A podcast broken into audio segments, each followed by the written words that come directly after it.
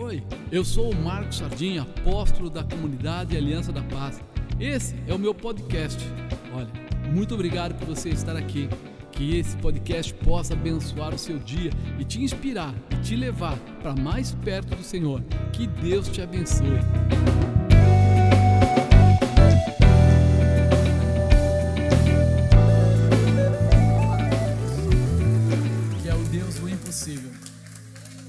Preparado para abençoar você. A importância de conhecermos a Deus. Eu coloquei esse tema exatamente pelas dificuldades que a gente vê todo dia no meio do próprio povo de Deus, no meio do próprio povo evangélico, no meio do próprio povo chamado de cristão, né? Muitas pessoas é, voltando atrás, ou até mesmo não saem da igreja, mas fazem o que faz no mundo dentro da igreja. E a pessoa só faz isso enquanto ele não perceber quem é o Deus da vida dele. Ele não entender a importância desse Deus maravilhoso e o poder desse Deus maravilhoso para nos liberar de todos os ataques de Satanás, para nos dar vitória, né? Estava comentando de manhã com um pastor aqui da Zona Sul de São Paulo, grande pastor, uma igreja muito abastada, e ele, ele colocou lá de uma forma, é, não estou falando é, do comportamento, falando do que ele colocou. Ele falou: Eu sempre preguei contra o homossexualismo na igreja, mas agora eu vi que estou errado, que, tipo, você pode ser crente, cristão e ser gay. E, e ali ele falou assim: Eu me arrependo. E essa colocação é uma colocação inválida para quem conhece a Bíblia. Eu não estou falando contra os gays ou qualquer LGBT ou sei lá, aquela história. Não, não estou falando contra. Eu estou falando da fragilidade de líder espiritual que está de repente na frente da igreja, mas começa a ter a tendência de querer agradar o mundo. E a Bíblia fala muito claramente sobre isso, que nós não conseguimos fazer as duas coisas. Ou a gente vai agradar a Deus ou vai agradar a Mamon. Não tem como fazer as duas coisas. Só que nós estamos vivendo um tempo bastante conturbado, um tempo bastante é, difícil. Por quê? Porque as pessoas estão sendo avaliadas por aquilo que elas têm. Porque é tão normal a pessoa chegar para você e falar assim: é mesmo, você dirige uma igreja? Quantas cadeiras tem na sua igreja?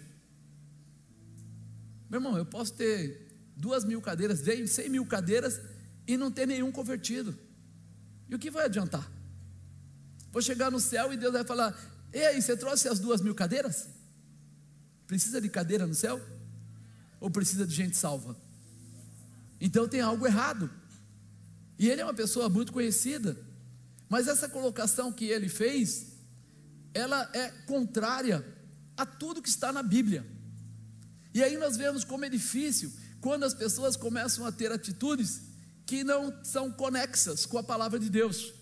Eu acho que você já leu a Bíblia, aonde fala do próprio Saul, quando de repente ele recebe uma ordem do profeta Samuel, e era para ele ir lá e matar o, os amalequitas, matar o rei dos amalequitas e tal, porque eles eram contrários, e de repente ele volta. E quando ele volta, Samuel vai até lá e fala para ele assim: O que, é que você fez? Porque Deus falou algo comigo. E ele fala assim: Não, não fiz nada. Nós fizemos o que foi falado. Só trouxemos os animais, porque o povo queria os animais para poder sacrificar para o Senhor aí, para Deus. Ele falou: Mas e esse rei aí? Falou: Não, o rei eu trouxe, porque sabe, na verdade ele queria o quê? Demonstrar poder. Por quê? Porque naquela época, quando você tinha um rei que você prendia, que você vencia um reinado, você cortava os polegares dele e colocava ele embaixo da sua mesa para comer do pão que você jogava. Isso era um poder tremendo, é como se falasse, nossa, como ele é. Ele acabou com o reino e ainda botou o rei como se fosse o cachorrinho dele. É uma autoridade, é uma condição, só que isso é uma área de orgulho. E aí é que vem aquele versículo: melhor é obedecer do que sacrificar. Porque o que Deus mandou Samuel falar era para ser obedecido. E não para trazer aquelas ovelhas dizendo que ia sacrificar para Deus, porque estava desobedecendo trazer qualquer coisa daquele povo. E aí nós vimos nessa situação que aconteceu agora, essa visão torta de quem perde a, o conhecimento de quem é Deus para andar naquilo que ele acredita. Então hoje nós estamos encontrando várias situações assim. Você já deve ter visto. É, pode beber? Você acha? Tem pastores dizendo que pode. É bom fazer tatuagem, fazer essas coisas todas, por piercing, tudo isso? A Bíblia diz que não, o comportamento não é adequado. Mas os pastores estão dizendo que pode. É como se dissesse: eu vou abrindo a porta ao ponto de chegar uma hora que o que é mesmo pecado? O que é pecado? Porque é pecado tudo aquilo que é desobediência de Deus. Se a palavra de Deus está dizendo para não fazer, e eu estou fazendo porque eu acho que este tempo é possível, que neste tempo não tem nada contra, neste tempo é sinal que eu estou esquecendo que o tempo é de Deus e não meu. Não é o que ele fala?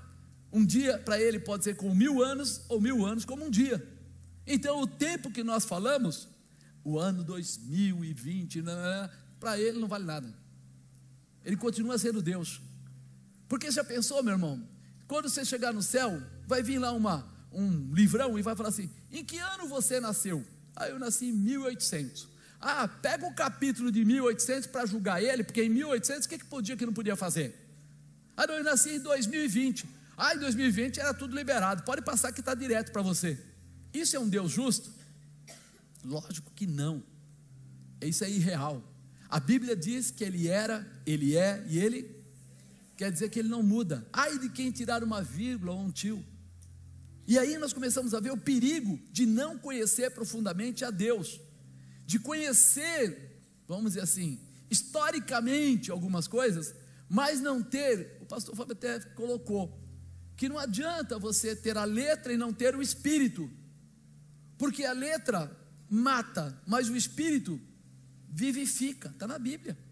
Então, se eu não tenho a direção do Espírito Santo, eu começo a tomar atitudes que satisfazem as pessoas.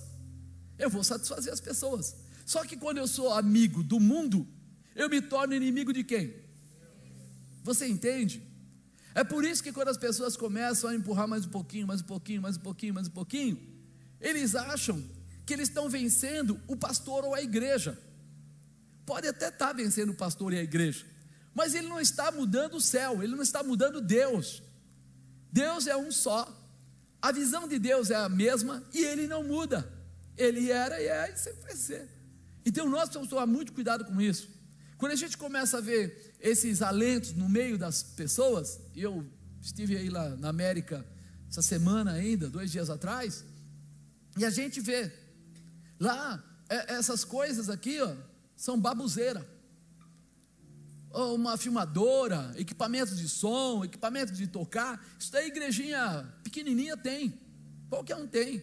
Ah, os, os microcomputadores lá, os né, notebook e tal, se de repente iPad, uh, iPhone, se aqueles tudo da Apple, não faz nada. E aí você vai na igreja e procura igrejas que sejam pentecostais e acha o mínimo. Por quê? Porque onde tem profeta, a palavra é dura, mas ela salva. Aonde não tem profeta, a gente começa a andar na liberação. E muitos pastores lá fora não querem profeta. Profeta é problema.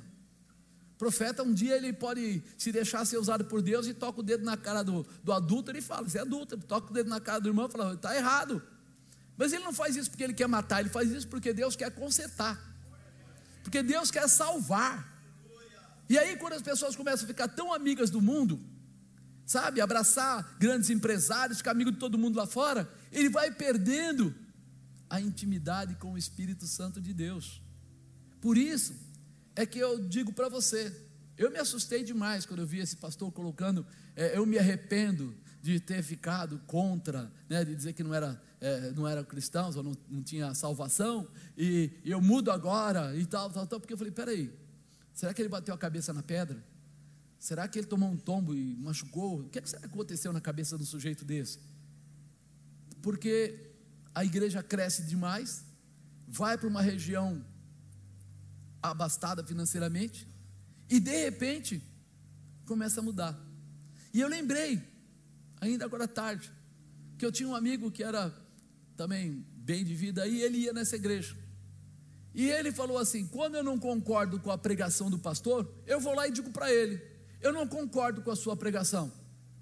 E falou para ele: no próximo culto o senhor tem que desfazer o que o senhor falou. Eu falei: e ele? Ah, ele desfaz. Você está brincando comigo? Eu te dou uma sapecada na orelha. Fala isso para mim, pelo amor de Deus. Manda o cara para os quintos dos infernos. Vou fazer o quê? Se eu levo seis, sete, oito horas para preparar uma palavra, vem alguém para dizer para mim que a palavra está errada? Venha com o espírito, não venha com a carne. Isso precisa entrar no nosso coração. Ou nós conhecemos a Deus, ou a gente não conhece a Deus. E vai aparecer um monte de gente tentando empurrar você, mudar a sua frequência, tirar a sua intimidade. Mas é você que vai ter que dizer: isso não está de acordo com a palavra de Deus. É por isso que eu sempre pedi para vocês: leiam a Bíblia, para que um dia a gente não comece a ser tão parecido com o mundo que alguém ainda vai acabar perguntando ou falando: coitado do Jesus, ele foi para a cruz à toa. Porque veja bem, se tudo que era chamado pecado agora pode fazer, para que, que ele morreu? Para pagar o quê? Mas não tem mais pecado. Se não é mais pecado adulterar, se não é mais pecado entrar nesses, nesses comportamentos, não é mais pecado beber, não é mais pecado nada, desculpa, eu tenho que entender que Jesus errou o caminho. Por quê? Para que, ele foi para a cruz? Se não, se não foi para o meu pecado, e eu não tenho pecado, porque não é mais pecado. E é aí que nós temos que acordar para a verdade. E quem é o defensor da palavra de Deus? Quem? Você se torna quando você conhece. É você que vai dizer: não. Eu muitas vezes vi pastores dizendo, né?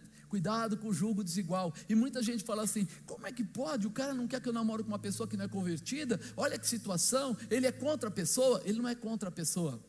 Mas ele sabe que muitas vezes as pessoas acabam se relacionando e ao invés de ser fortes para levar a pessoa para a salvação, ela é fraca para ir com a pessoa para a perda. E aí a coisa complica. Se você tem uma convicção, você pode entrar em qualquer lugar que você sai do outro lado. Se você tem uma convicção, você pode pregar até mesmo para prostituta, pregar para o ladrão, pregar para todo mundo. E eu já conheci vários, já preguei para vários, mas nunca fui atrás do produto do roubo, ou do que ia acontecer, ou o que, que eu ia ganhar, ou um carinho, qualquer coisa. Por quê? Convicção do que é a palavra de Deus. Então, nós precisamos ter convicção, entender o que é, porque, amado, essa pessoa, ele tem muitos seguidores. A palavra dele tem uma força que você não imagina. Com certeza, ele vai derrubar muitas pessoas no Evangelho. Com certeza, ele vai levar muitas pessoas para perder a salvação. Ai, apóstolo, não é possível. É possível. Porque o líder, ele ensina, orienta, protege. Ele é o pastor ele tem que tirar o lobo, ele tem que dar o alimento, ele tem que dar água pura, ele tem que estar lá. Mas ele começa a ter intimidade com a ovelha. E a ovelha conhece o cheiro do seu pastor. E começa a tomar. Então, se eu de repente quisesse levar vocês para o buraco, não seria muito difícil, porque nós adquirimos um carinho, um respeito. Mas quando você lê a Bíblia, eu já não consigo fazer isso. Porque quando alguma coisa for diferente, vai falar: Nossa, está estranho isso. Deixa eu ir lá falar com o apóstolo que está estranho. Me explica melhor o que está acontecendo. Ou para o seu líder de célula, ou para o seu líder de, de, de, de macro, você vai poder perguntar. Por isso nós precisamos ficar atentos. O mundo jaz no. Quando eu falo o mundo jaz no maligno, não quer dizer que o mundo é do diabo, mas quer dizer que ele está operando livremente. E ele está por aí. Então nós precisamos ficar atentos, ficar atentos, porque nós precisamos estar prontos para quando as pessoas tentarem passar para você, mas o que tem de errado? E aí você vai na Bíblia e fala tudo, vou te mostrar. E vai abrir a Bíblia e mostrar para ele o que fala sobre homossexualismo, o que fala sobre é esse tipo de comportamento com a bebida, que leva à vergonha, que leva à derrota. Ah, mas apóstolo, eu bebi e nunca tive nenhum problema. Que bom. Mas muitas pessoas vão beber por sua causa e vão ter problema. Então, seja você um bom exemplo para as pessoas. Seja você um bom exemplo para os seus amigos na escola. Seja você um bom exemplo para as pessoas que não são convertidas, não para que elas tenham o desejo de levar você para fora, mas que eles tenham o desejo de entrar com você na presença de Deus. Foi assim que eu fui convertido. Alguém chegou e me mostrou o que Deus tinha de melhor. E quando eu vi o que Deus tinha, tudo que eu tinha antes, eu falei: peraí, ele tem, ele tem coisa melhor do que eu tinha. Então eu vou começar a querer conhecer o que ele tem de melhor. E aí, meu irmão, mergulhei, me encharquei. Por quê? Porque eu vi que era bom. A presença de Deus muda, transforma, restaura, multiplica a sua visão, alarga a dimensão do seu, vamos dizer, do seu horizonte. Por isso que nós temos que viver essa palavra intensamente, intensamente. Chega da história de ser crente só para não ir para o inferno. Ah, eu não vou para o inferno, vou ser crente. Aí começa a fazer as coisas do mundo dentro da igreja. Já repararam isso? Nunca tivemos tantos cristãos. Pode olhar em qualquer lugar. Mas só que é interessante. Tem cristão na política? Tem. Tem cristão na medicina? Tem. Tem cristão nas indústrias? Tem. Tem cristão em tudo que é lugar. Você pode ir para qualquer lugar. Mas por que, que as pessoas estão fazendo coisas erradas? Por que as pessoas estão valorizando o pecado? Porque eles estão cristãos, mas o coração deles ainda está ligado ao mundo ainda o poder, ainda as amizades, sabe? É, eu, eu, eu lembro do começo da conversão e de repente eu fui fazer a primeira festa das crianças que eu fazia no buffet, fui fazer a primeira festa das crianças convertido. E a primeira coisa que eu fiz foi cortar a bebida. Meu irmão, quase fizeram passeata lá dentro do negócio. Todos os meus amigos falaram: O que, que é? O que, você está pensando? lei seca, é isso, é aquilo. Eu falei, posso fazer uma pergunta? Pode. Vocês vieram aqui por causa do meu filho, pela nossa família, ou vocês vieram aqui porque vontade de tomar uma cana? Com vontade de beber. Não, a gente o, o, junta o útil ao agradável. Eu falei, foi muito desagradável o que vocês falaram. Porque na verdade, eu pensei que vocês eram amigos meus. Mas na verdade vocês são amigos do uísque, amigo da cerveja. Que loucura é essa? E aí, sabe o que aconteceu no próximo aniversário? Não tinha 50 pessoas. Antigamente eu chamava 200, até 400 pessoas. Depois de eu falar que não ia ter a bebida, os meus amigos e muitos parentes desapareceram. Eles eram meus amigos. Você percebeu que no momento das dificuldades é que você descobre quem é o seu amigo? e quem tinha algum interesse em você. Então, cuidado, porque muitas vezes você não tem coragem de dizer para a pessoa: vamos comigo para a igreja, porque uma grande transformação virá para a sua vida. Mas ele tem coragem de dizer para você: larga esse negócio de igreja, vamos comigo lá para a festa lá. Ei, vai ser um, um happy hour. O negócio é pesado, mas é bom. É verdade. Há convites que fazem para você e você fica assim, ai, como é que eu vou dizer que não para o amigo não ficar chateado? Mas você não tem peito de dizer para ele, vem comigo que eu vou te mostrar o que é grande. Tem um culto lá na quarta-feira, está vindo um missionário doido da cabeça, cheio da presença de Deus. Vem lá que você vai ver o que Deus pode fazer. Não está faltando? Está faltando. Por quê? Porque é importante nós conhecermos a Deus, para saber o tamanho do poder de Deus, para a gente poder ficar à disposição. Quando você amar a sua esposa de verdade, você vai passar momentos de aflição, mas não vai trair ela. Quando você amar o seu marido de verdade, você vai passar momentos de aflição, mas não vai trair ele. Porque você ama. Mas quando a gente só vai lá na frente do juiz e ele diz, vamos juntos e tal, que curte um barato, a primeira chance que tiver, cada um vai para um lado e começa a bagunça. É aí que nós percebemos o verdadeiro cristão e o cristão quase nada. O verdadeiro cristão, quando alguém tenta tirar ele da igreja, ele prefere ficar com Deus e abandonar amizades erradas. quebra-galho, ele fala: Mas meu amigo foi para a igreja do não sei aonde, eu vou para lá também. Deus também não está lá? Lógico que está, irmão. Deus está praticamente em todos os lugares, porque na verdade Ele é onipotente, onipresente, onisciente.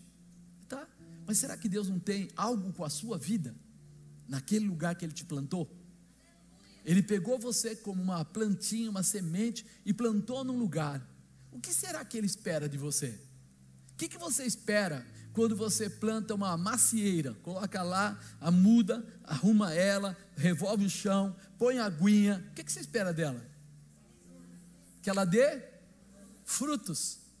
Como posso agora, eu, a macieira, né, dizer assim: eu vou embora. Para onde você vai? Eu vou para outro lugar. Você nem deu fruto ainda. Quanta, quantos frutos, quantas pessoas você alimentou? Não, Deus falou para mim ir. Estranho, né? Você vai dar caqui agora? Você vai dar melão agora? Vai dar mamão? É isso que está faltando. O meu povo perece por falta de conhecimento da minha palavra. Essa é a verdade. Porque quando eu conhecer, aí as coisas vão mudar. Será que você gostou do começo do culto? Adorou, manifestou o Espírito Santo na sua vida, foi muito gostoso. Poxa, podia ser sempre assim, podia mesmo. Podia ser assim todo dia da sua vida. De manhã cedo você podia acordar falando em línguas. Depois Deus podia te revelar como é que ia ser o seu dia. Nós vamos passando e vamos perdendo essa frequência, essa intimidade. Amado, eu falo por mim, porque nós já fomos muito mais próximos da, do Espírito Santo, porque nós estávamos todos os dias em busca, a igreja em busca, em busca, e a gente ficava cheio da presença de Deus. Eu lembro uma vez que eu fui convidado para assumir um programa de rádio, e eu avisei o pastor Marcelo, o pastor Fábio, pessoal, nós vamos amanhã cedo, vamos encontrar às sete horas da manhã, vamos para uma rádio fazer isso, isso, isso. Aí eu estou dormindo à noite, três horas da manhã, acordei, falei, que estranho, virei de lado, vou dormir, né? Virei de lado ainda é cedo. E aí o Espírito Santo falou: não é para dormir, é para levantar. Eu falei, mas são três horas da manhã, eu tenho que levantar às sete. Ele falou: levanta agora. Eu levantei, sentei na cama, a bispa falou o que é. Eu falei, ainda não sei, vou saber agora, só um minuto. Ele mandou eu falar com ele, é porque ele vai contar alguma coisa. E aí ele falou: não vá a esse lugar. Eu falei, senhor, é uma chance de eu ter um programa de rádio e disseram que eu não vou pagar, que vai ser, né, um começo, pelo menos os primeiros meses, vai ser doado. Eu, você desculpa, mas eu, eu não tenho dinheiro para pagar o programa e eles vão dar o dinheiro, uns 40 mil por mês e tal, e tal, e tal ele falou assim: ouça, não vá. Eu falei: tá bom, o senhor falou que não é para ir, não é para ir. Seis e meia da manhã, estava ligando na casa dos pastores, pessoal, última forma, abandona a ideia. O que foi? Aconteceu alguma coisa? Depois eu falo, só volta a dormir, vira para o outro lado e curte seu barato aí. Aí tal, aí encontrei eles, fui orar de novo, e Deus falou assim: era um laço, você ia cair em pessoas da maçonaria você ia ser pego por obrigação, por dívida. Você ia ficar com uma dívida e ia ter que fazer isso, isso, isso. Eu falei, caramba, ele viu eu não vi. Eu só enxerguei a beleza de eu poder fazer rádio de graça. E aí você descobre que se você quiser saber o que vai acontecer, o Espírito Santo vai te contar. Mas você vai ter que começar a viver uma vida diferente, uma vida de intimidade, uma vida de propósito. Uma vida de realmente levantar de manhã e falar para Ele: Bom dia, Espírito Santo. Como é que o Senhor está? Porque eu quero estar bem. O Senhor vai me levar a estar bem? Preciso da sua ajuda. Abre meus olhos, libera meus caminhos, tira os impedimentos, dá a condição, porque você enxerga até a parede, ele enxerga a mente das pessoas, o coração das pessoas, e foram muitas vezes que isso aconteceu de Deus mudar a minha direção, de Deus me levar para outros lugares, de eu estar num lugar e Deus falar assim: não volte agora, vai. Eu estava eu e a bispa, nós estávamos lá na rádio da Renascer, estávamos fazendo programa de rádio com eles, e de repente, ah, passa na televisão. Eu fui lá, puxa, eu estou atrasado, o cara manda passar na televisão. Fui lá, fiz um outro programa que era Pro Marcha, fiz o programa lá direitinho, saí de lá, entrei no carro. Deus falou assim: agora vá até a igreja do apóstolo Agenor Duque. falei, senhor, a igreja dele é no centro. Eu moro em São Bernardo. Eu não sei se o senhor está entendendo, mas a direção é contrária, não passa lá. Tem que mudar o rumo. Ele falou, vá agora. Eu falei, mas é meio dia e meio. Tipo, tá na hora de eu ir comer, papá. Ele falou, eu falei para nós temos que passar lá. Cheguei lá, encostei o carro, desci, falei com o segurança, estava na porta, ele falou assim: "Senhor tem hora marcada?" Eu falei: "Não tenho hora marcada, mas Deus deve ter marcado a hora com ele, porque ele me mandou para cá." Ele falou assim: "Ele não atende sem hora marcada, tal, tal, tal, tal." Eu falei: "Pois é, mas Deus me mandou." Aí a secretária do homem, do apóstolo, desce para ir comer, né? As pessoas normais almoçam. Ela passou Apóstolo, o que o senhor está fazendo aqui? Por que o senhor não subiu? Eu falei, a segurança falou que eu não tenho hora marcada e eu não posso subir. Pelo amor de Deus, já tirou a segurança, tirou todo mundo, vem cá. Eu subi, cheguei lá, ele rapidamente veio até nós. Aí ele falou assim: Deus te mandou aqui. Eu falei, eu sei. Sei. Eu falei, eu só vim aqui, deve ter, eu vou fazer uma oração para você e vou me embora. Ele falou, negativo. Eu trouxe todos os pastores da, do meu ministério e eu vou fazer uma reunião agora. Daqui a 15 minutos eles já estão na sala, começa a reunião. Falei, e? E o senhor é quem vai pregar. Eu falei, o quê? Eu vim aqui fazer uma oração pelo senhor, estou indo embora. Ele falou, não, não, não. Eu pedi a Deus e Deus te mandou aqui. Então, agora nós vamos até lá e você assume. Está ligado por câmera Manaus está ligado, Rio de Janeiro está ligado, todas as igrejas estão ligadas e você vai falar com todo o pessoal. Eu falei, rapaz, a minha Bíblia está lá no carro. Ele pegou uma outra e falou: está aqui a sua Bíblia, pronto. Eu falei, meu Deus, o que, que eu vou fazer? Irmão, a gente, como pastor, vai pensando: qual é a palavra, qual é a palavra, qual é a palavra? E Deus falou assim: não precisa de muita palavra, só um versículo, abre aí, abre. Papo. Eu falei, mas como é que eu vou pregar através de um versículo? Ele falou: você nem vai pregar, mas vai lá. Eu entrei, aquele monte de pastores. Eu olhei para eles, abri, li o versículo e Deus falou assim: Está vendo aquele cara sentado na quarta fileira? É, ele está traindo o apóstolo e ele está roubando a igreja. Foi, Senhor, Senhor, Senhor, eu preciso ir no banheiro, tenho que sair. Ele falou: Fala. Eu falei: Assim diz o Senhor. Quando eu falei, você, o cara falou assim: É, eu o quê? Falei, você está roubando o ministério, está fazendo isso, isso, isso, isso. Pegou uns quatro ou cinco ali, meu irmão. Abriu. Deus falou de pessoas novas que estariam, falou com o pessoal de Manaus, falou tudo. Em uma hora, foi um rebuliço, querido. Em uma hora tinha pastor sendo exonerado, pastor crescendo, mudando tudo. Eu falei para ele, apóstolo, o senhor não me leva a mal, mas eu quero ir embora. Eu falei, se eu tinha que fazer alguma coisa, eu já fiz.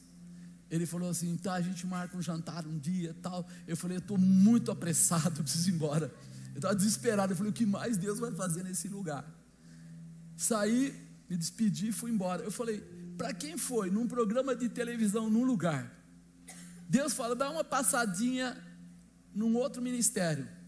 Todos os pastores já estavam dentro de uma sala, separado. Deus sabe ou não sabe? Ele tinha igreja em vários lugares, Santo Amaro e outras regiões. Todo mundo já estava sentado na sala, como que te esperando. E Deus vai contar quem é que está mexendo no caixa da igreja, na frente de todo mundo, um sujeito que aparece do nada. Quando você vê isso, você entende o que é o Espírito Santo? Agora, por que isso não pode acontecer com a sua própria vida? Por favor, me responde, por que isso não pode acontecer com a sua vida? Eu poderia contar para você aqui, de manhã eu contei um outro testemunho, muitos testemunhos, de coisas que Deus fez assim, só faltou transladar. Vai e fala. E você fala assim: meu Deus, quantos bispos e quantos apóstolos Deus usou o seu apóstolo para levantar? Foram vários. Sabe como? Assim. Chega lá, vai pregar, está lá e de repente Assim diz o Senhor. E aí você começa a ver o que Deus tem colocado na terra. Ele tem clamado para que homens se tornem líderes, líderes se tornem pastores, pastores se tornem profetas. Uma mudança de comportamento. Jovens, vocês têm o poder de Deus sobre a sua cabeça. É uma escolha para que lado você quer correr. Se você quer correr para o lado do mundo, tem tempo e hora para acabar. É verdade. Porque quando a gente é jovem, a gente pensa que o mundo vai acabar da semana que vem, então nós temos que fazer tudo aquela semana. A gente quer eh, passear, a gente quer conversar, a gente quer fazer amizade, a gente quer tudo. Às vezes até coisas erradas, quer tudo. Porque parece que vai acabar, mas não acaba. Acaba o nosso tempo naquele período, mas depois vem o outro período. Mas no espiritual, ele não acaba se você não quiser. Ele cresce a cada dia e estabelece você de uma forma especial. Então, a importância de nós conhecermos a Deus é que vai fazer de você alguém íntimo de Deus. Íntimo. Íntimo quer dizer ouvir a voz dele e entender. Jesus disse isso. Já não vos chamo de servo, porque o servo não sabe o que faz o seu senhor, mas vos chamo de amigos, porque o amigo sabe. Então, se Jesus está te chamando de amigo, sabe o que ele está querendo dizer? Naneco sobre rai, novo tempo chegou para você. Não há nada que possa atrapalhar ou impedir, é terraçobai, o poder de Deus de te alcançar. Deixa Ele fazer de você um profeta, deixa Ele fazer de você um guerreiro, alguém especial. Conheça a vontade de Deus através da palavra de Deus. Vou fazer uma pergunta para você: você confia em Deus? Confia muito? Então por que você não se libera para Ele? Quando amamos e conhecemos mais sobre Deus, nós descobrimos que podemos sempre confiar nele, mesmo em situações que parecem impossíveis de se resolver. A gente às vezes vê isso, não, é impossível, não tem como. E o Senhor tem sim projetos de transformação para a tua vida. Colocar nossa confiança em Deus é entregar nossas vidas às mãos dEle, é ter a certeza que se conseguirmos as, conseguirmos é, seguir a Sua vontade, Ele sempre terá o melhor para cada um de nós. Se eu me liberar para entender o que Deus está querendo fazer, amar, tem coisas tremendas para fazer. No louvor tem coisas tremendas, na dança tem coisas tremendas, na palavra tem coisas tremendas, profeticamente tem coisas tremendas. E nós estamos nos perdendo porque nós estamos nos comparando. E nós não precisamos nos comparar. Nós precisamos nos disponibilizar. Quando você se disponibiliza, o Senhor te usa. É por isso que a palavra diz: melhor é que eu diminua e ele ele tem que ser grande. Eu tenho que ser humilde, eu tenho que ser dependente de Deus, eu tenho que estar aberto para ouvir a Sua voz e responder ao seu chamado. Mas apóstolo, eu vou perder alguns amigos. É, ele disse tão claramente: Eu não vim trazer a paz, eu vim trazer a espada. O que, ele estava dizendo? Ele está dizendo assim: Ó, muita gente que diz que é seu amigo é mentira, aquela história que eu falei agora há pouco da bebida. Você vai descobrir que no meio dessa coisa toda, tem um monte de gente que dá tapinha nas suas costas, porque tem algo que ele precisa de você. Da amizade que você tem, do lugar talvez que você trabalhe, do dinheiro que você comporta, da, do carinho que você dá para a pessoa. Ele se sente fortalecido porque você está sempre lá puxando o saco dele, coisa do tipo. Então nós às vezes não percebemos, só na dificuldade é que a gente separa os amigos daqueles que não são amigos. É verdade ou não é? Quando vem a dificuldade, você fica sabendo. Você chegou e falou, pessoal, hoje eu estou super feliz, foi tudo legal, vamos fazer aqui uma festinha, eu vou comprar salgadinho, refrigerante. Meu irmão, todo mundo vem lá, participa, se alegra. Aí chega um dia e fala assim, cara, eu estou quebradaço. Você não tem 100 reais para me emprestar aí? Fala, cara, infelizmente eu usei o dinheiro. Mas eu precisava pagar a luz. Ele fala, apaga a luz. Desliga a força, porque não vou te arrumar esse dinheiro. E aí você fala, poxa, mas a gente era tão amigo mas você não tem mais o que ele achou que você tinha. Por isso é importante a gente mudar a nossa visão e entender que no meio da dificuldade Deus mostra que Ele está te protegendo, te livrando, te transformando, te restaurando, te preparando para coisas maiores. No meio da dificuldade. Né? Quando acompanhamos a palavra registrada na Bíblia, nos fortalecemos da confiança que Ele é poderoso para nos guardar em todas as áreas da nossa vida. Quando você leu a Bíblia, você percebeu que ele fala de tudo na, na, na Bíblia.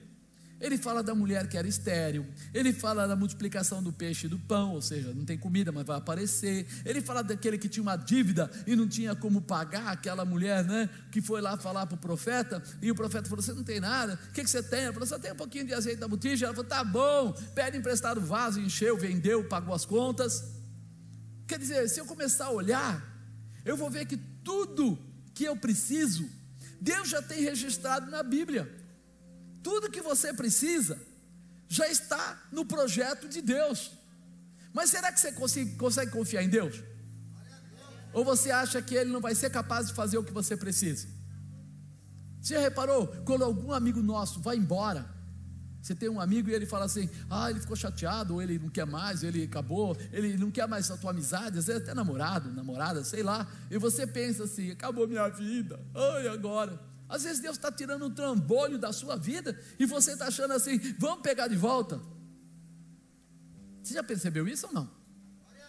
E depois você percebe assim, por que demorou tanto tempo para ir embora, miserável? Né? Porque ficou muito melhor. Quantas vezes eu, eu, eu vi isso até com pessoas que trabalharam na igreja. A pessoa falava assim: Ah, eu vou embora, não vou embora, ficava aquela coisa toda. Aí eu sentava, conversava, bispa, tal, não sei o quê, e eu Primeiro eu perguntava, Deus, o senhor quer que essa pessoa fique? Aí Deus falava assim: quero. Por quê? Para trabalhar a vida dele. Eu falei: o senhor está acabando com a minha. Essa pessoa é rebelde. Está me dando. Ele falou assim: você foi colocado para ajudar pessoas, então você fica. Teve uma pessoa que ficou uns cinco anos. E vou embora, não vou embora, vou blá. Nós fizemos de tudo que você imagina, até é, ajudamos a comprar um carro que a pessoa precisava, demos do meu dinheiro, não foi da igreja, não, coisa pessoal. Eu falei, Deus, eu, eu sou sincero para o Senhor. Eu não aguento mais. Eu não dá mais. Aí a pessoa chegou, depois ele falou para mim assim: Eu estou indo embora porque já, já deu o que tinha que dar. Aí eu falei: Eu só posso fazer uma oração?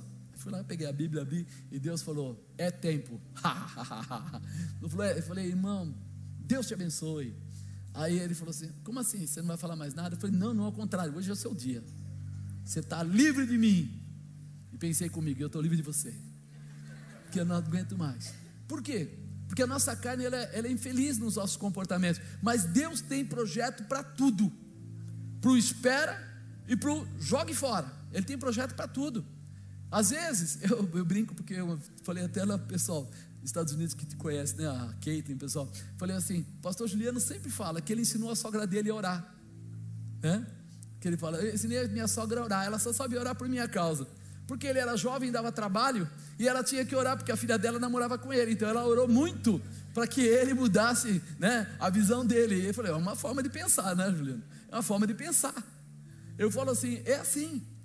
Nós não entendemos o que vai acontecer, mas ao longo do tempo, a gente percebe que nós somos fortalecidos, somos preparados, somos estabelecidos. Nós não só aprendemos, mas o exercício da fé faz você crescer te prepara, te estabelece.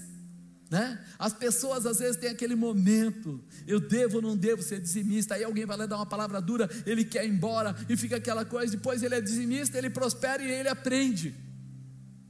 Aí ele fala: Puxa vida, porque eu demorei tanto para começar a ser fiel a Deus. Isso faz parte, faz parte, é assim mesmo. Então nós precisamos nos preparar para abrir o coração, para compreender Deus. Por quê? Em tudo, a Bíblia diz: em tudo dai glórias a Deus. Mas por quê? Porque Ele é perfeito, porque Ele tem um amor por você. Será que Ele me ama? Tem gente que fala, né? Não, Deus não me ama. Tem outros que falam, Deus podia me amar menos, que está tão difícil, né? Mas Ele te ama tanto, que Ele deu o filho dele por tua causa. Ele permitiu que Jesus Cristo fosse para aquela cruz para que você fosse salvo. Então, olha o tamanho do amor que ele tem por você. Agora ele ia perder essa possibilidade de te abençoar jamais. Então, a primeira coisa, né, quando nós conhecemos a Deus, é entender que Deus é segurança. Diga, Deus é segurança.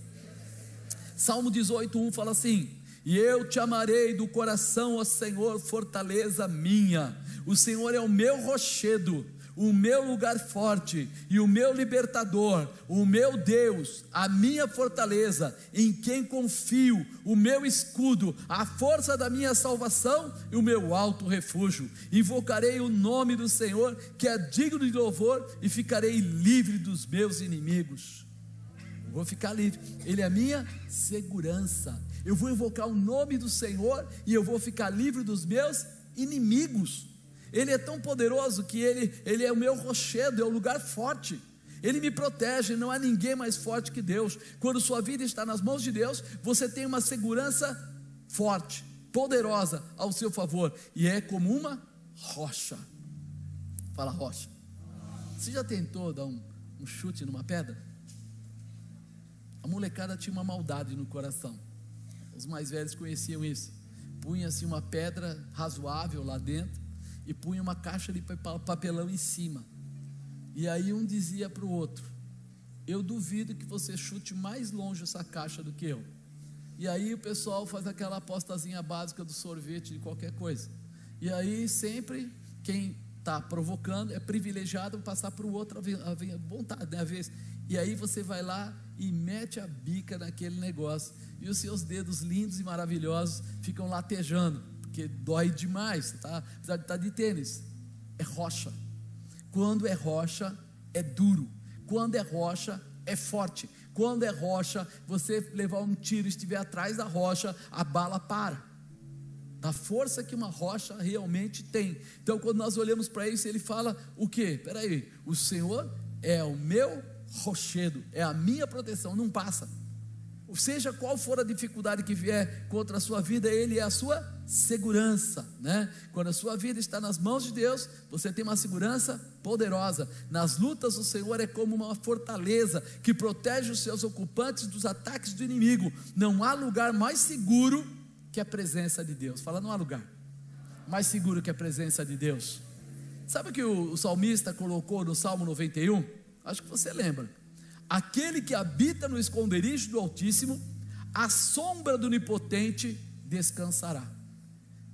A sombra, a sombra dele é tão poderosa que nada te atinge quando você está debaixo da sombra dele, ou seja, na proximidade. Você só consegue ficar debaixo da sombra quando você está na proximidade, né?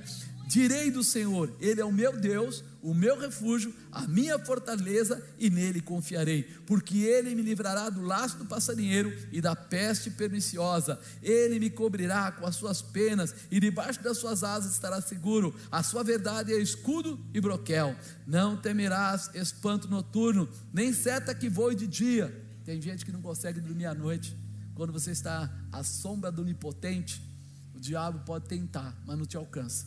Ele pode até fazer barulho, mas ele não toca, porque você está guardado. Nem peste que ande na escuridão, nem mortandade que assole ao meio-dia.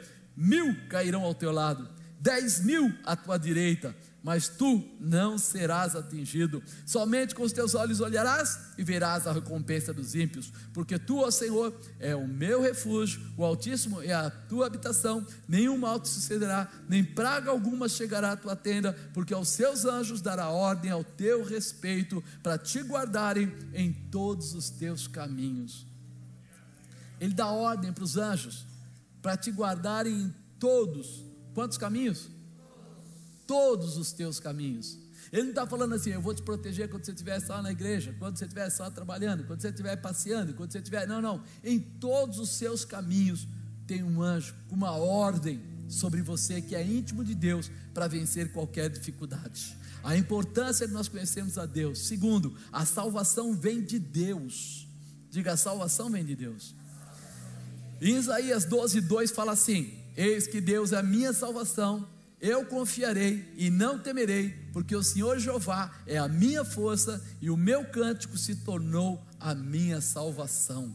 Quer dizer, ele reconhece que tudo que ele precisar, o Senhor já tem preparado e que Deus é a sua salvação. Ou seja, ele está falando meu cântico, porque ele está dizendo assim: a minha declaração eu vou falar para todo mundo, em todo lugar que eu chegar, Deus é e sempre será a garantia da tua salvação. Quando você crê que Jesus morreu pelos seus pecados e ressuscitou, e você recebe como Senhor e Salvador da sua vida, isso já está liberado. Pense comigo: se Jesus te salva do castigo eterno do pecado, se Ele pode tornar você santo, reverter a sua morte espiritual, quanto mais Ele poderá cuidar de você em tudo que for necessário. Você acredita que Jesus morreu na cruz para depois dizer assim: ah, ele errou, deixa ele se dar mal, deixa ele cair. Ah, o inimigo apareceu, Satanás está se levantando. Ah, alguém malvado, ele está pronto para te defender. Você só precisa entender quem é o seu Deus. Tem que clamar, chamar a presença. João 14,6 fala assim: Disse-lhe Jesus: Eu sou o caminho, a verdade e a vida, e ninguém vem ao Pai senão por mim. Eu preciso entender isso. Eu preciso entender que o meu clamor é para Ele, que a minha palavra, a minha adoração está no Pai, no Filho e no Espírito Santo, não está no amigo. Tem pessoas que ficam assim, mas se eu perder aquela amizade, ela é muito importante para mim. Aquele parente é muito importante para mim. E é uma coisa interessante, irmãos. Quando a gente se converte, e é o primeiro de se converter na família, o resto da família, não que ele não goste de você, mas você se torna uma peça estranha no meio. Imagina que todo mundo quer o churrasco com a bebida e você quer o churrasco sem a bebida. Imagina que todo mundo quer ir lá para a avenida ver o carnaval e você que ia no carnaval não quer mais ir no carnaval. Imagina que as pessoas vão de repente lá em algumas festas e coisas, né, noitadas, e você fala assim: é melhor não, esse negócio não vai dar certo. E aí você se torna aquela peça que as pessoas não convidam mais você. Foi assim comigo.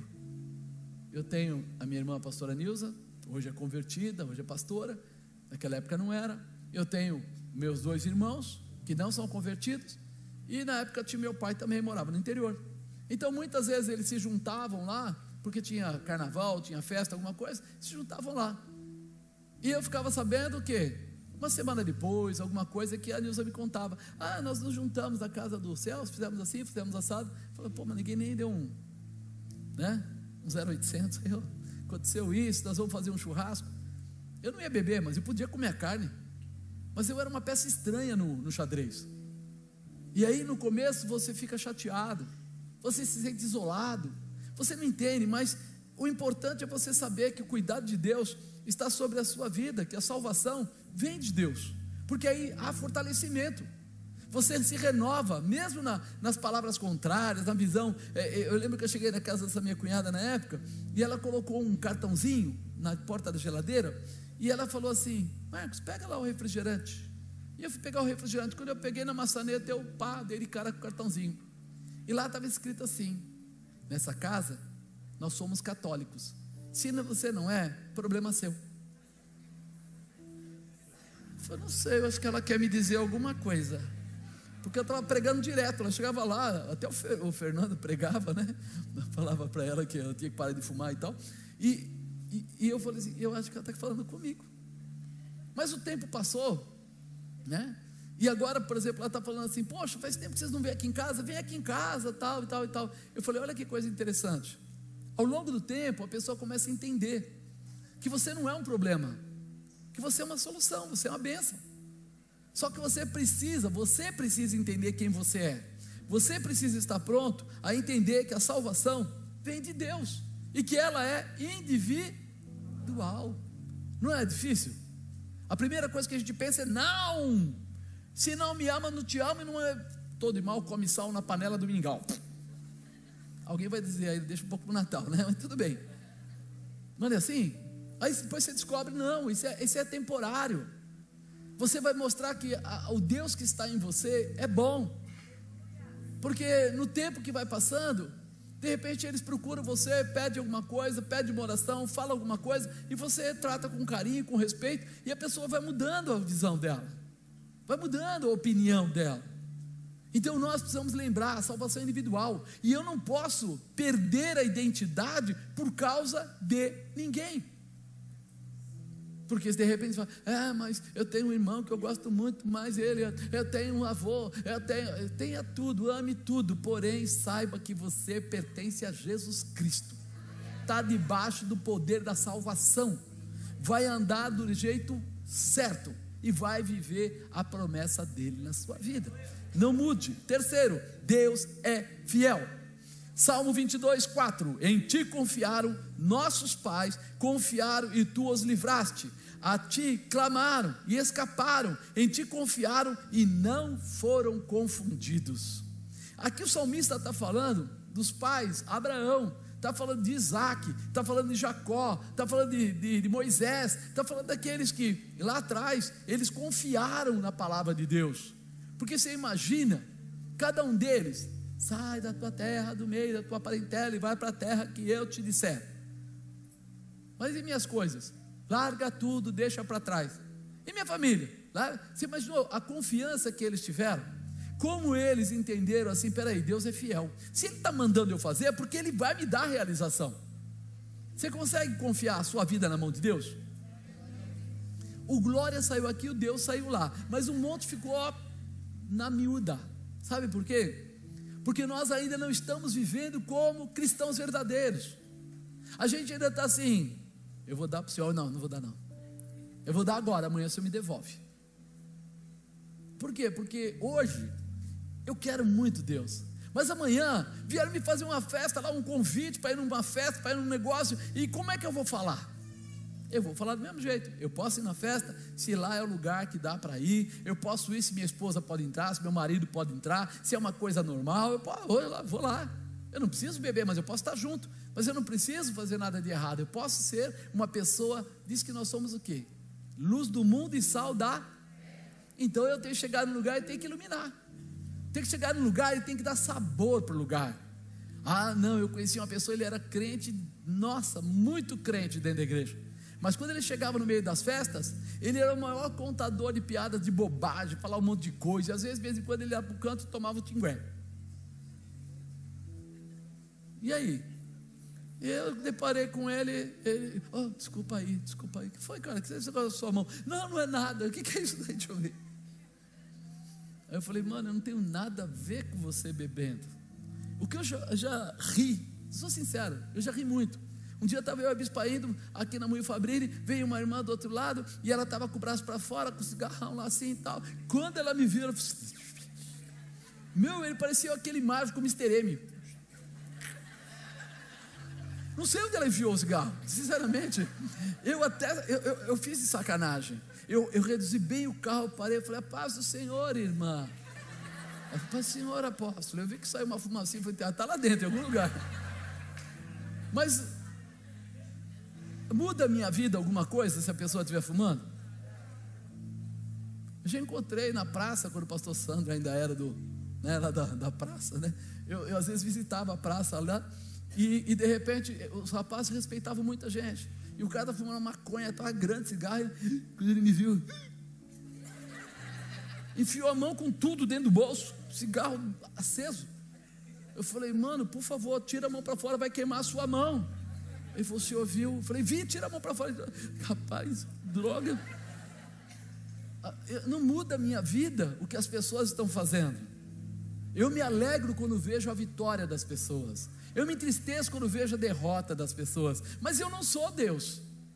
Mas Deus é fiel. E é nisso que eu me seguro. E mostrar para as pessoas que esse Deus fiel, Ele está pronto, quando você confia nele, em responder para você mais para frente. Abandona o erro, abandona o engano, abandona o que pode trazer complicação para você, porque Ele é fiel para te colocar num alto retiro, para te dar uma nova condição. Você não vai perder nada. Às vezes a gente tem essa, essa expectativa: se eu perder aquele emprego, como eu vou ficar? Eu lembro o testemunho não é meu, mas uma irmã, ela trabalhava num motel de recepcionista. Não estou falando mal da irmã, não. Ela falou que foi um refrigério que Deus deu. Não sei se tinha ar-condicionado, era um refrigério para ela. E, e de repente ela está trabalhando lá. Eu falei, irmã, você confia que Deus pode te dar um emprego em outro lugar, assim, assim, assim? Ela falou, você desculpa, mas eu não, eu, eu, foi difícil arrumar esse.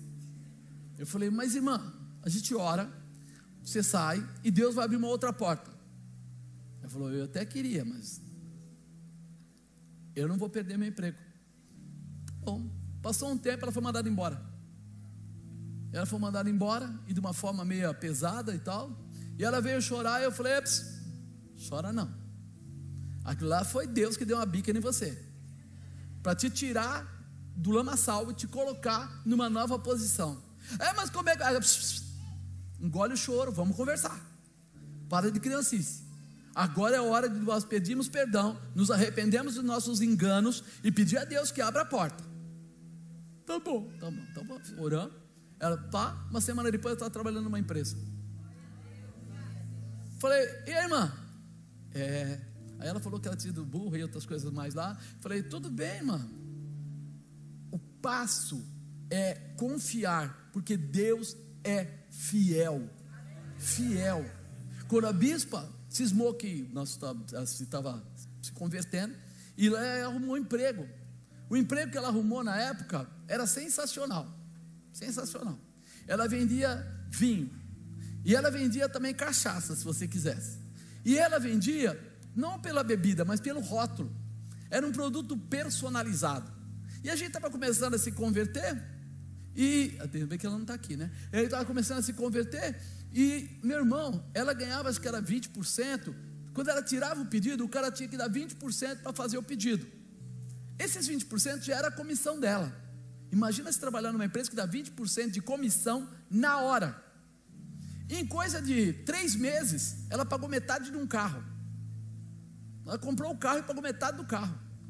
Mas aí, a gente começou a pensar: tá certo, a gente não bebe, a gente é crente, não bebe, já sabia, estava começando a se converter, mas entendia. Mas a gente está fornecendo para os outros, a gente está vendendo para os outros. É, isso está errado. Ela falou: eu quero trabalhar na obra. Mas esse dinheiro, bem, é um bom dinheiro. Eu falei, é verdade, é um bom dinheiro. Sabe que teu coração começa, é um bom dinheiro. Oh, meu Deus, um bom dinheiro. Né? Mas tem que parar. Aí ela falou assim: Eu vou fazer um propósito com Deus. Eu falei, qual? Eu vou entregar tudo. Vou lá, entrego tudo. E Deus vai aumentar o que eu ganho no seu salário. Eu falei, acredito no seu propósito. Eu acredito. Ela foi até a empresa, chegou lá para o homem e falou: Ó, eu não vou mais trabalhar com vocês e tal. Ele falou: Você está louca? Você é minha melhor é, vendedora aqui nesse período. Eu tenho, acho que era 20 vendedores, mas você é a pessoa que está batendo tudo. Esse seu negócio de ser crente, Deus ajuda muito. Não, mas Deus não quer mais, não. Eu estou parando e tal e tal. E aí o cara falou: Não, vamos fazer diferente. Você fica, tipo, gerente de vendas. E aí você continua ganhando metade da comissão de todos os vendedores. E aumentar o salário dela. Aí ela falou assim: Não, não, eu resolvi que mas espera aí, o que você vai fazer? Que fazer? Eu, falei, eu vou pegar os vendedores que estão aí, tinha uns lá, eu vou distribuir a carteira dos lugares que eu já visitei, que está comprando, vou dar tudo para eles. Menina, você é louca? Você é louca. Ninguém dá dinheiro assim. Ela falou: não é dinheiro, é posicionamento, estou fazendo. O velhinho ficou quase teve infarto. Aí ela foi lá, distribuiu lá os cartãozinhos, ó, se vai atender esse, vai atender esse. Tem certeza? Tenho, tenho. Você quer uma participação do que vender? Não quero mais nada, porque a partir de agora, meu marido vai ser aumentado de salário. Olha a fé da mulher. Meu marido vai ser aumentado de salário. Passou o tempo e o pessoal começou a me dar uma participação na empresa. Um tempo curto, tipo um mês depois. Eu estava ganhando o meu salário, mais o salário dela e mais um pouco. Aí você fala assim: Deus é fiel. Mas eu preciso ser fiel. Eu preciso acreditar que Deus é fiel. Porque o que ela fez para muita gente era loucura. Nós consultamos um, na época um, um, amigo lá que também era pastor. Eu não era pastor, mas ele era pastor. E consultamos ele. O que você acha disso? Marcos, aguarde no Senhor, porque no tempo certo Deus vai trazer uma resposta. Talvez venha do céu, talvez venha da terra, talvez, talvez coisa nenhuma. Ela foi lá e pau. Não existe isso. Ou é sim, sim, não, não. Tudo que é diferente disso é o quê? Se você começar a ter dúvida, se você começar a ter medo, então você não está confiando em Deus. Ou você acredita ou não acredita. Ou você está ou você não está. Eu vejo, às vezes o pessoal fala assim: É, Deus me tocou. Eu lembro, meu irmão falou, né? Me tocou para dar o meu carro para a igreja. E aí? Não, eu vou dar, tá, não sei o quê. Passa um dia, um mês, dois anos, três anos, cinco anos. Aí você procura o, o cara, ele vendeu o carro. Ele tinha convicção do que ele estava falando? O dia que Deus me falou, entrega o teu carro, sabe o que eu fiz? No mesmo dia coloquei o documento, a chave, porque eu sou o pastor, presidente. Se ficar na minha mão, está dentro da igreja, porém não está certo. Porque não é isso, é sacrifício, sacrifício. Eu procurei o pastor Sano, falei, pastor Sano, toma, segura a chave. Não, senhor pode usar o carro, não posso mais, já não é mais meu. Não tenho mais esse carro. Esse carro agora pertence à igreja. E você é o cara que vai vender o carro. Mas por quanto eu vou vender? Problema seu, não tem nada com isso. Eu não quero nem saber como você vai vender, o que você vai fazer, o problema é seu. Porque a minha parte eu fiz, está aqui, estou entregando o meu carro, acabou. Por que, que eu fiz isso? Porque ou você faz ou você não faz. Ficar no meio do caminho, imagina você indo para casa, ai meu Deus, e se eu desse metade do dinheiro? E se eu desse em prestações? E se eu parcelasse? Se... Isso não existe. Ou eu creio ou eu não creio. Deus é fiel. Para que Ele seja fiel comigo, eu tenho que ser fiel com Ele também. Então pensa nisso, estabelece isso. É muito importante que quando nossa confiança em Deus estiver abalada, nós possamos exercitar a nossa fé, lembrando de tudo que Jesus já fez. Jesus já fez alguma coisa na sua vida? Você lembra disso? Quantos milagres foram provocados? Eu imagino, né, nesses, nós falamos aí de Abraão, de Moisés, e todos eles. Cada situação difícil, um quase morrendo, o outro sozinho, o outro, cada um deles de uma situação. Mas pensa, será que você tem? Se eu chegasse agora e falasse para você assim, me dá um testemunho de que Deus fez alguma coisa na sua vida. Você teria algo para contar? Então fica de pé no seu lugar. Vira para o lado de uma pessoa. Vira para uma pessoa, de preferência que não seja sua esposa, seu marido. Daniel, você não é marido nem nada, não? Pode ficar. Fica tranquilo. Agora você vai pegar um item, em poucas palavras. O que Deus fez na sua vida? Um, pouco, um item. Olha, Deus me curou disso, disso, disso, ou Deus ah, abriu a porta, ou Deus restaurou meu casamento, nisso, nisso. Fala aí para essa pessoa do lado, testemunha para ele. Diga para ele, Deus é fiel. Diga para ele, olha o que Deus faz na vida de alguém que crê.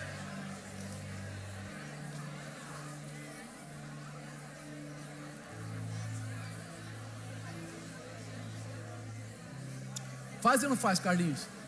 Faz. Ele é fiel. Ele tem que fazer. Chega, irmão, já testemunhou, parou, tá bom? Agora já virou fofoca. Tem o testemunho e a fofoca. Quando acabou o testemunho, começa a fofoca. Senta aí. Você entendeu? Quando você estiver meio combalido, meio desanimado, quando ficar aquela coisinha lá dentro que não está legal, conta um pouco do seu testemunho para alguém para você lembrar que Deus fez e que Deus vai continuar fazendo. Ah, posso, mas já contei para todo mundo meu testemunho. Pois é, vai na venda, procura o seu Manuel e conta para ele o testemunho. Vai, exatamente, conta para alguém, qualquer um.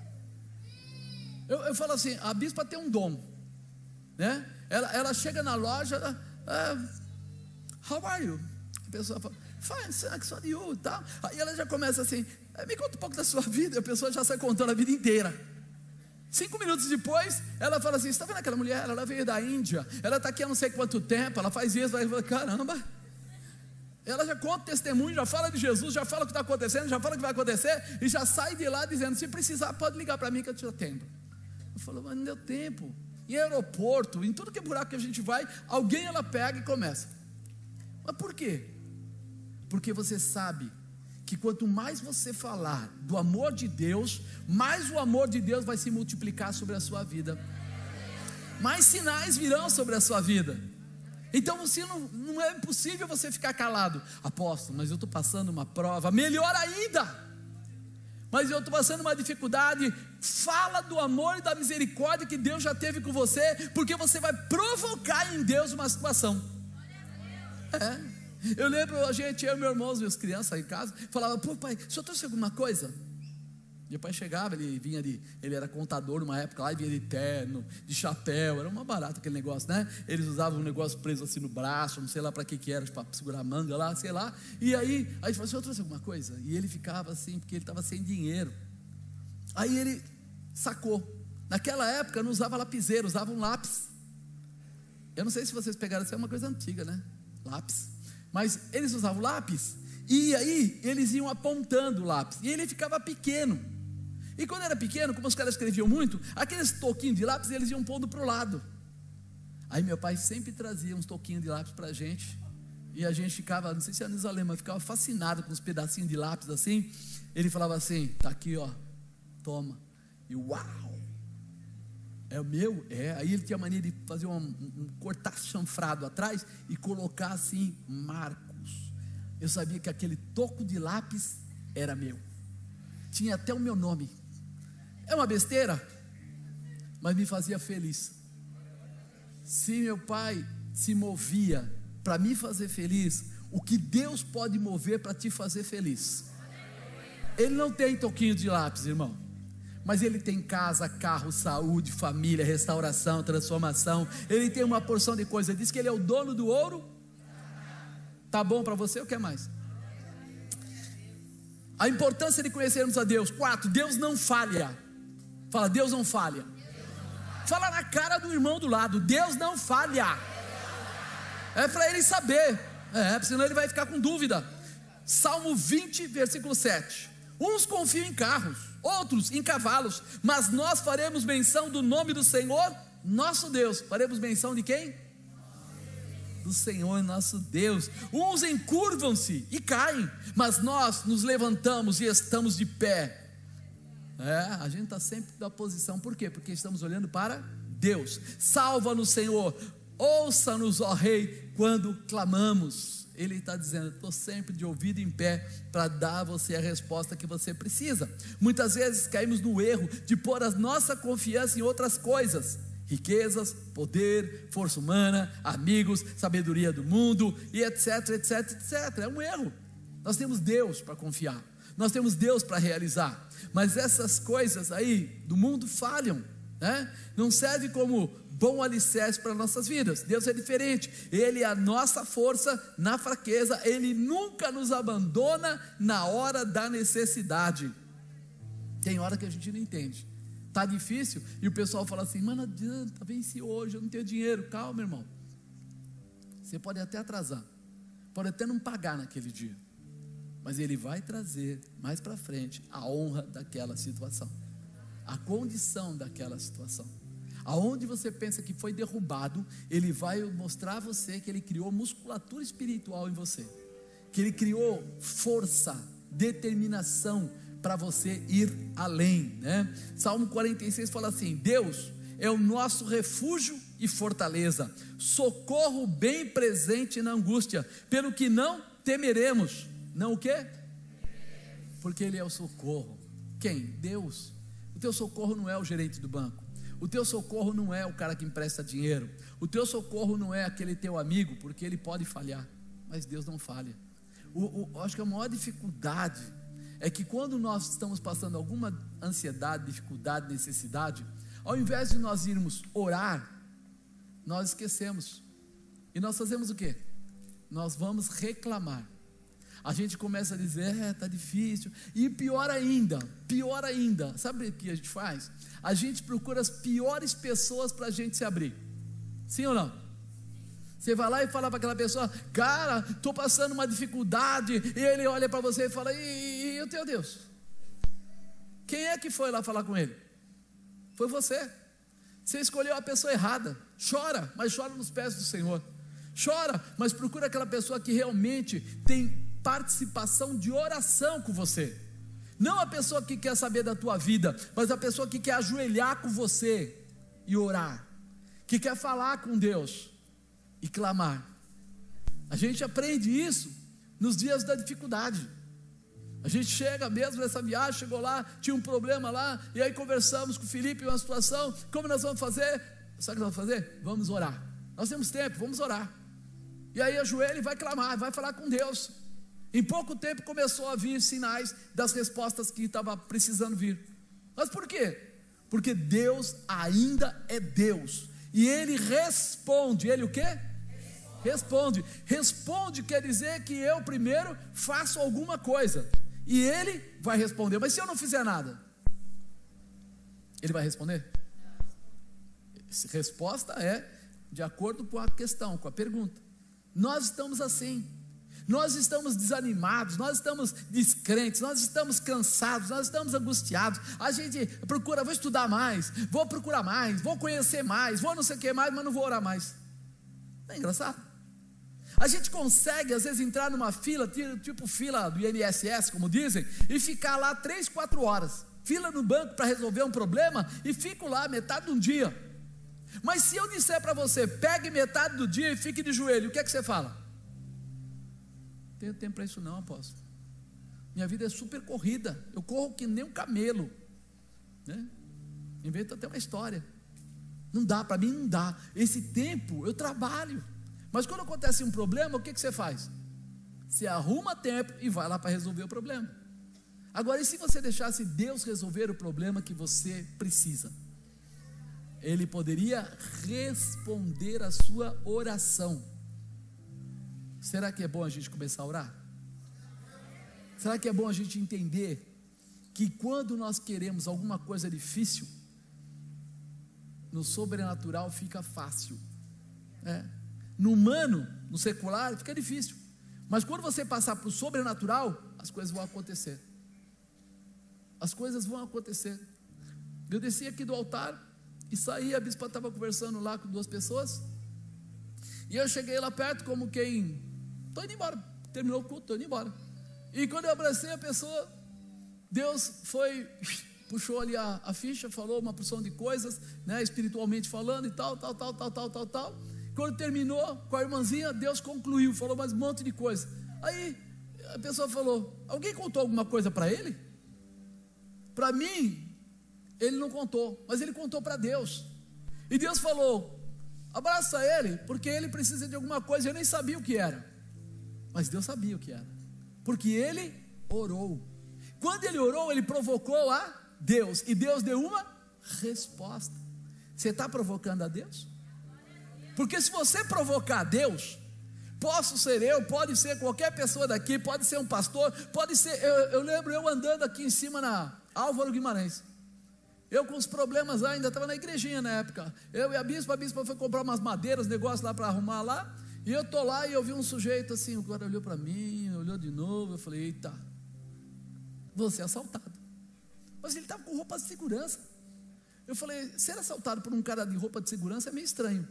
Mas ele com a mão na arma, lá olhando e tal. Aí eu fui para lá, ele foi para lá, eu fui para cá, ele foi para cá.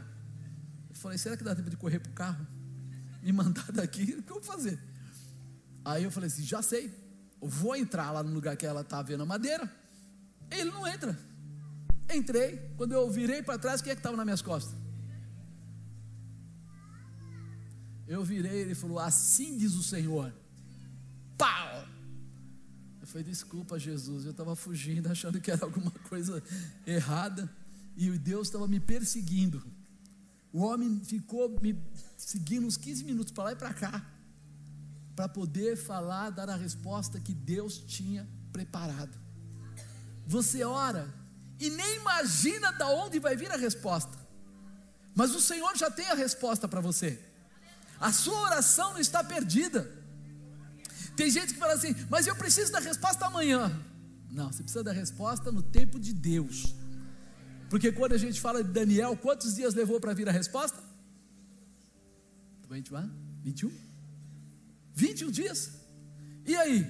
Por que, que não veio antes? Porque ele falou que o anjo estava pelejando com o rei da Pérsia. E aí ele trouxe reforço e venceu o demônio. Ou seja, Deus nunca traz um problema e fala assim: ó, segura aí o problema. Não, não, ele falou assim: fica tranquilo, quando eu trouxer na sua mão, nós já arrebentamos o céu, já tiramos os demônios, já quebramos as barreiras, e você vai segurar na sua mão a chave da vitória. Por isso, não é demora, é o tempo necessário para chegar à tua vitória e todas as pessoas reconhecerem que você é um vitorioso na terra. Você entende isso? Coloca isso no seu coração. Quinto e último, Deus cuida de nós. Diga, Deus cuida de mim. Debaixo das suas asas, Deus cuida de mim. É, tem uma música aí que só fala isso. Provérbios 3. Confia no Senhor de todo o teu coração e não te estribes do teu próprio entendimento. Reconhece em todos os teus caminhos e ele endireitará as tuas veredas. Não seja sábio aos teus próprios olhos. Honra o Senhor e se encherão os teus celeiros. Eu preciso entender que a minha confiança tem que estar em Deus. E quando minha confiança está em Deus, eu vou arrumar um tempo para entregar para Ele as minhas necessidades. Ele vai saber o que está acontecendo. As promessas de Deus não falham. Diga, as promessas de Deus não falham. Ele é fiel. Quando você confia em Deus de todo o seu coração, Ele guia a sua vida e lhe ensina o caminho certo. Ele vai te dando Sabe aquela história? Vai fechando as fala, Nossa, ei, não, ia fazer isso, mas não deu certo. Ia fazer aquilo e choveu. Eu ia né, fazer uma entrevista não sei aonde e não consegui. Deus vai assim, pam, pam, pam, pam, pam, pam, pam, até te colocar de frente da porta e falar, agora passa. Por quê? Porque você está ligado nele. Você está orando todo dia. Não é fazer uma oração e depois falar, ah, não, não, todo dia falando com ele, todo dia adorando ao Senhor, dizendo para ele que você confia. Você confia no Senhor? Você é grato? É, porque tem gente que não lembra de agradecer a Deus. Não é gostoso quando você fez qualquer coisa por alguém e a pessoa volta para dizer para você: Ó, oh, obrigado, puxa vida. Você foi uma das pessoas que lembrou da gente, que você veio, falou, papapá. Você se sente até três quilos mais gordo, né? Ai, sou eu. Se você, que é pequenininho, gosta de reconhecimento. Imagina Deus que não te cobra nada. Ele só quer que você reconheça, que haja gratidão no seu coração. Você vai descobrir, né, que os planos de Deus para a sua vida são bons. Digo, os planos de Deus para a minha vida são bons. Então não tenha medo de dar passos de fé, né? Não tenha medo. Entregue cada área da sua vida nas mãos de Deus. Você lembra quando umas vezes aí eu falei para você, escreve no papel quais são os seus pedidos, cola no vidro. Alguém lembra disso? Você ainda tem? Isso é objetividade, é propósito, é não perder o rumo, não perder o objetivo, porque aquilo que está lá, você tem que todos os dias falar com Deus: Senhor, estou aguardando, faz acontecer. Senhor, eu tenho essa certeza que a tua misericórdia, o teu amor já está sobre mim. Eu confio no Senhor. Eu sei que o Senhor vai fazer coisas tremendas. Você vai descobrir que esta é a melhor decisão que você pode tomar. Se pautar no Senhor. Filipenses 4, 6 é o que ele fala: Não estejais inquietos por coisa algumas, antes as vossas petições sejam em tudo conhecidas diante de Deus. O que é para ser conhecido diante de Deus? As suas petições sejam todas conhecidas diante de Deus. Não adianta você ter petição e não colocar diante de Deus. E não adianta você ir até Deus sem contar para Ele o que é que você está orando. Então eu preciso ter essa colocação. E eu preciso que Ele seja reconhecido através da oração e súplicas com ação de graças. Né? Eu preciso estar pronto para agradecer. Eu conto para Ele o que eu preciso, eu declaro qual é a minha necessidade, mas eu estou pronto para agradecer. Né? Eu te agradeço, Jesus te agradeço. Você lembra dessa musiquinha? Ela só fala de agradecimento. São coisas que você precisa gravar, sabe por quê? Porque quando você não tiver o que falar, cante essa música. Eu agradeço, Senhor, eu te agradeço por tudo que o Senhor fez, por tudo que vai fazer, por todas as coisas. Eu quero te agradecer.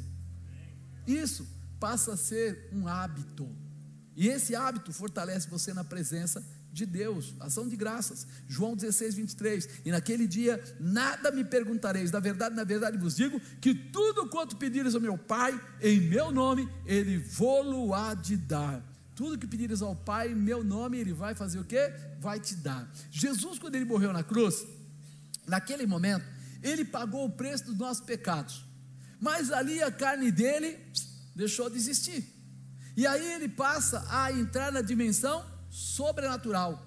Ele entra na dimensão de Deus, aonde ele é a segunda pessoa da Trindade, ou né, o Filho de Deus. E aí qual é o poder que ele recebe? Todo o poder que emana de Deus, porque o Pai, o Filho e o Espírito Santo, todos três são onipresente, onipotente e onisciente. Então, quando ele tem essa, essa capacidade, ele fala o quê? eu vou entregar para os que são meus, para aqueles que eu estou cuidando. Jesus está cuidando de você? Então o poder deles foi entregue na sua mão. Como? Através do nome dele. Tudo que pedirem em meu nome, ele não fala aqui, tudo quanto pedires meu Pai em meu nome, ele vos há de dar. Você está pedindo em nome de Jesus? Pedindo em nome de quem? Como é que é a sua oração? Você para para fazer esse tipo de estudo quando você vai orar? E peraí, qual é o direito que eu tenho? O que é que me pertence? O que é que eu tenho direito pelo que a palavra diz? Vocês já viram os advogados quando eles vão falar com o juiz? Eles não simplesmente falaram, ah, o negócio é o seguinte, o Ju, juiz, o, o seguinte, mano, o meu cliente aqui, ele é um cara super bacana, um cara legal, dá para ele a liberdade? Ele fala assim, ele chama o que? As leis, conforme o decreto, o parágrafo, o isso, o aquilo, ele cita tudo que ele tem injustiça, para que ele abra a passagem para aquele que pagou ele, né? Para que ele está sendo pago por ele, para fazer o que? Liberar aquela pessoa. Se você entende da Bíblia, a tua oração não é, ei, você aí, me dá uma bênção aí. Ah, não vai dar, não vai dar, não vou ficar tristão aqui. Não, não, não.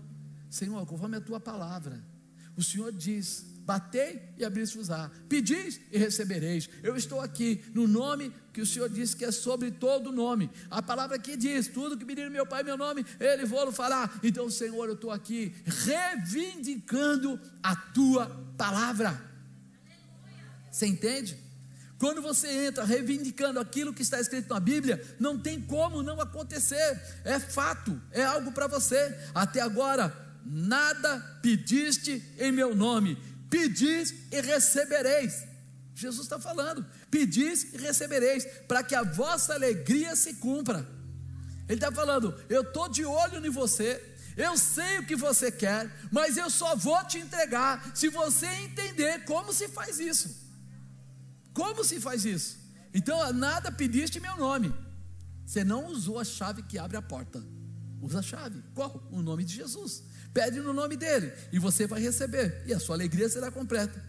Lembre-se, não há impedimento que não possa ser vencido quando você permitir que o Espírito Santo te dirija através da liberação que Jesus conquistou na cruz, nos dando a sua vitória.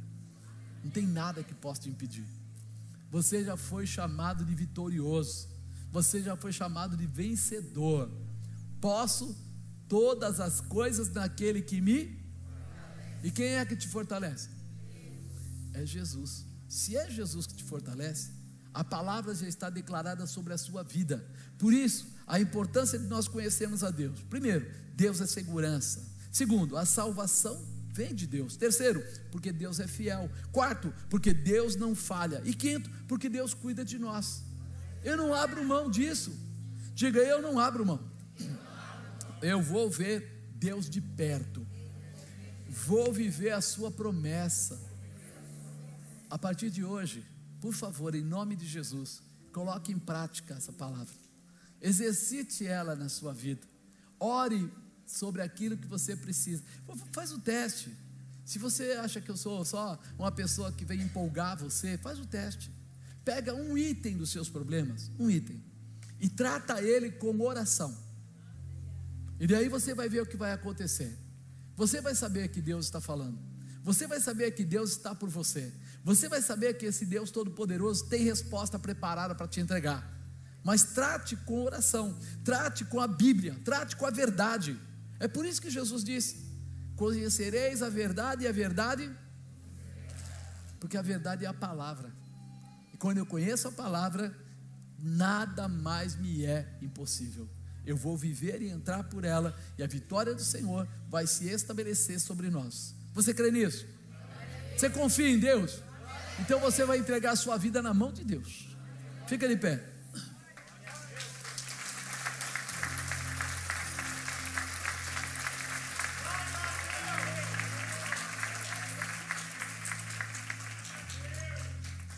Esse Deus te ama demais, irmão. É muito importante. Eu não sei se você entende, mas se você está aqui e ainda não recebeu a Jesus, ou se distanciou dos caminhos do Senhor, Esse é o princípio, é a base. Jesus veio para nos dar vida e vida em abundância, para nos tirar da posição de servo, para entrar na posição de amigo.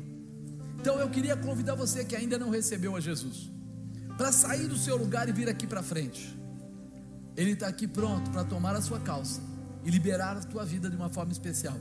Talvez você tenha se distanciado dos caminhos, e não importa o motivo, e ninguém está aqui para julgar porque alguém saiu do caminho de Jesus, mas nós estamos aqui para te reconciliar na autoridade e no poder de Deus. Então, se você se distanciou, lembra disso. Há alguém de braços abertos esperando para te restaurar. As portas estão abertas para você entrar e para você assumir a proposta e a promessa que Ele tem para você. Existe alguém no nosso meio que ainda não tenha recebido Jesus, ou que esteja distante dos caminhos do Senhor, que hoje gostaria de ser restaurado na presença dEle? Você tem liberdade de sair do seu lugar e vir aqui à frente. Você tem liberdade de ser abençoado. Tudo que eu ministrei para você funciona se você der o primeiro passo. Se você permitir que esse Jesus entre na sua vida e que ele possa mudar a sua história. Que ele possa abrir o seu caminho para que você possa passar. Não é por força, e também não é por imposição, mas é por amor. Por amor, Jesus Cristo